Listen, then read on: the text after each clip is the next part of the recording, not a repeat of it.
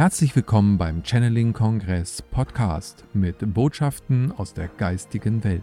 Erlebe Channelings, Meditation und Interviews mit den bekanntesten Experten und Medien. Schön, dass du da bist und viel Spaß mit dem nun folgenden Beitrag. In dem Zusammenhang ist immer wieder die Rede vom höheren Selbst. Vielleicht sollten wir da mal erörtern, ähm, was der Unterschied eigentlich zwischen dem höheren Selbst und sonstigen Geistführern ist. Siehst du da einen Unterschied? Ähm, meinem Empfinden nach ist das höhere Selbst das, das, also das Sammelsurium. Aber da geht es noch ein bisschen weiter. Weil wenn man sich das vorstellt, dass es tatsächlich ein Zentrum des Universums gibt, ich, ich sehe das Zentrum tatsächlich, da sind nur Farben. Da ist, äh, und dass von dort aus alles entsteht. Ich glaube, dass die Menschen, die vom höheren Selbst sprechen, dieses Gefühl für dieses Zentrum haben. Mhm. Und dass von dort aus wirklich alles kreiert werden kann. Ob dann tatsächlich sie dann dort sind und das Channeln ist wieder eine andere Sache und das ist auch okay.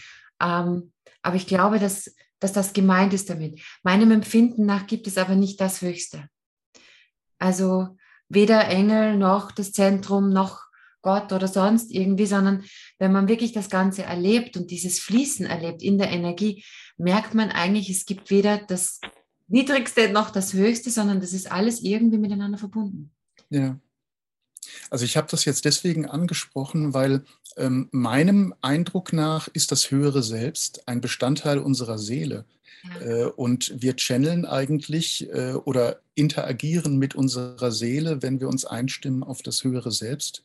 Wohingegen so etwas, äh, worüber wir zuvor gesprochen hatten, ne, Sternenwesen, dann mhm. eben sozusagen all die Wesenheiten umfasst, äh, die ähm, auch wenn sie vielleicht auf der Erde als aufgestiegene Meister existieren, ähm, die außerhalb, wenn man es überhaupt so sagen will, der Seele sich bewegen. Wobei ich die Seele jetzt nicht als eine abgeschlossene Kontur betrachten möchte. Ja, ja. ja. Ja, das ist sehr spannend, nämlich zu beobachten. Auch für mich, wenn ich sehe, dass zum Beispiel ich beobachte, wenn Menschen sterben, was dann passiert und das schon seit Jahren.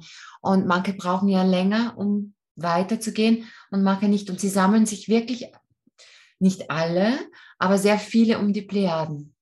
Was dann passiert, es ist so wie, als wäre die Seele so ein riesiger Kristall, der scheint und strahlt. Vor allem, wenn sie noch mit dem Körper, also mit der Physis verbunden ist. Es ist wunderschön, wenn jemand entdeckt, wie sich die Seele anfühlt. Und wenn sie dann dort ist, hat sie wirklich auch Aspekte wie, wie ein Kristall.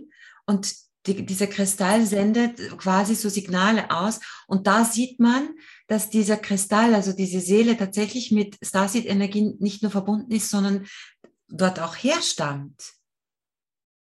Und das ist recht eindeutig dann zu sehen. Was dann wirklich das höhere Selbst ist, es ist wie ein, ein Sammelsurium. Deshalb, mhm. die Seele ist eigentlich auch ein Sammelsurium. Wenn sie aber präsent ist in der Physis, weil wenn wir leben, die Physis erleben, ist es sehr, sehr stark präsent hier. Auch wenn wir da oben auch präsent sind. Also für dich ist die Seele etwas, was weiter wandert nach dem Tod, dann auch außerhalb der Erde. Weil es gibt ja äh, viele Medien, die sagen, es gibt einen Seelenhimmel, also der eigentliche Himmel, den wir sozusagen, von dem immer die Rede ist, sei eine gewisse Sphäre um äh, Mutter Erde herum, in der sich energetisch sozusagen als Zwischen äh, ähm, Aufenthaltsstelle als Zwischenstopp äh, dann äh, die Seele bewegt und entscheidet, wie sie weiter verfahren wird, wohin sie sich inkarniert. Ah, das sehe ich, äh, das bezeichne ich sogar als etwas. Also ähm, die Seele, wenn sie sich entscheidet oder mit einem, das ist so wie etwas wie ein karmischer Rat, wo man quasi abmacht, ich, ich war dort nämlich und ja, da war ich mal, das ist schon sehr lange her. Ich habe als Kind schon davon geträumt, dass ich vor einer Scheibe gestanden bin, habe die Seele, habe die als Seele beobachtet, wie, was so auf der Erde quasi abgeht. Und habe mich dann entschieden, was ich machen möchte. Und ich glaube, dass jeder Mensch, wenn er wissen will, wofür er sich verabredet hat auf Erden, dorthin reisen kann. Das ist wie ein Rat und schauen kann, was hat er mit sich selbst abgemacht. In manchen Fällen ist es aber sogar wirklich möglich, diese Verabredungen ein bisschen zu revidieren. Mhm. meinem Empfinden nach. Beispielsweise, wenn es Krankheiten gibt und so weiter. Es hat nämlich schon ein paar Mal funktioniert bei Klienten. Also da, da ist viel möglich. Mhm. Das ist so, das ist kurz vor der Erde, das sehe ich genauso. Also ich will da niemandem widersprechen. Ich glaube, dass ich es nur anders benenne. Ja. Oder halt meine ganzen Reisen, die ich da gemacht habe, einfach nur anders benennen. Ja. Und diese Seele hat wirklich, also das dann beschlossen und so quasi, ja, ich äh, ziehe jetzt die Arschkarte und gehe auf die Erde. Und ich mag die Herausforderung. Genau. Ich da jetzt mal inkarnieren. Und kam dann auf die Erde und hat da etwas beschlossen und das wird dann eingehalten. Allerdings, wie man das erlebt, das Gefühl, das ist schon eine Entscheidung für sich selbst. Mhm. Ja. Und es widerspricht sich ja auch in keinster Weise, ne? dass sozusagen für die Seelen, die auf der Erde inkarniert äh, werden oder haben, ähm, dass es für sie dann nochmal eine Station gibt um die Erde herum, in der ihre Seele sozusagen verankert ist oder zu Hause ist, von mhm. der aus sie steuert.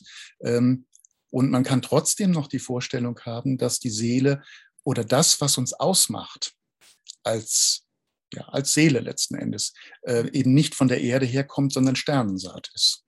Mhm. Was wiederum dann eben eine enge Verbindung unter Umständen mit den Plejadern hat, die ja immer wieder im immer Vordergrund wieder. stehen, wenn man sich mit diesen Zusammenhängen. Ja, es ist auch wunderschön. Also es ist eine wunderschöne Energie, ja. muss man schon sagen. Und als Heilerin sehe ich das ganz oft. Das ist, also für mich ist es eine sehr pinke Energie mit Gold auch gemischt.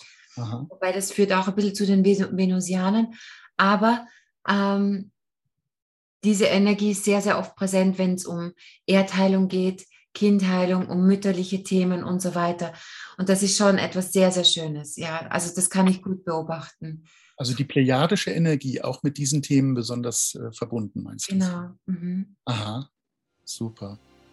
Wir hoffen, diese Podcast-Folge hat dir gefallen und du konntest wichtige Impulse für dich aufnehmen. Weiterführende Links findest du in den Show Notes und folge uns auch hier bei diesem Podcast und in anderen sozialen Medien. Trage dich jetzt gerne auch kostenfrei in unseren Newsletter unter www.channeling-kongress.de ein. So bekommst du immer die aktuellsten Neuigkeiten, verpasst keine Folge mehr und hast Zugriff auf viele, viele weitere Channelings, Vorträge und Interviews. Wir freuen uns, dass du da bist. Alles Gute.